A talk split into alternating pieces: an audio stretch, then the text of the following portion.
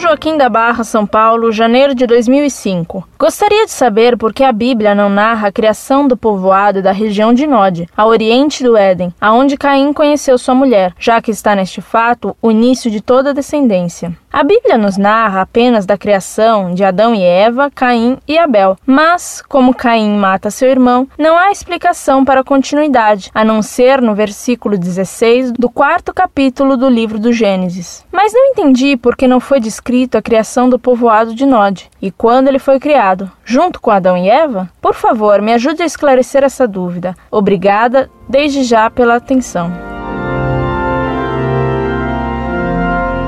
Muito prezada, salve Maria. A Bíblia não narra uma multidão de fatos que se deram. Na Bíblia, Deus conta apenas o que é importante e o que pode nos ajudar, e não tudo o que aconteceu.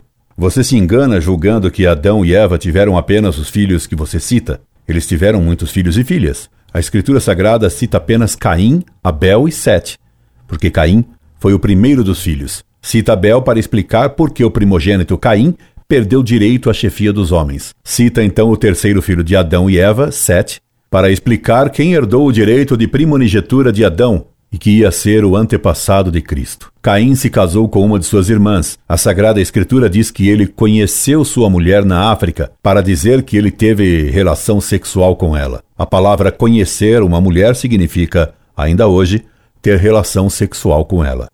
A posteridade de Caim é citada em Gênesis capítulo 4, versículos 17 e seguintes.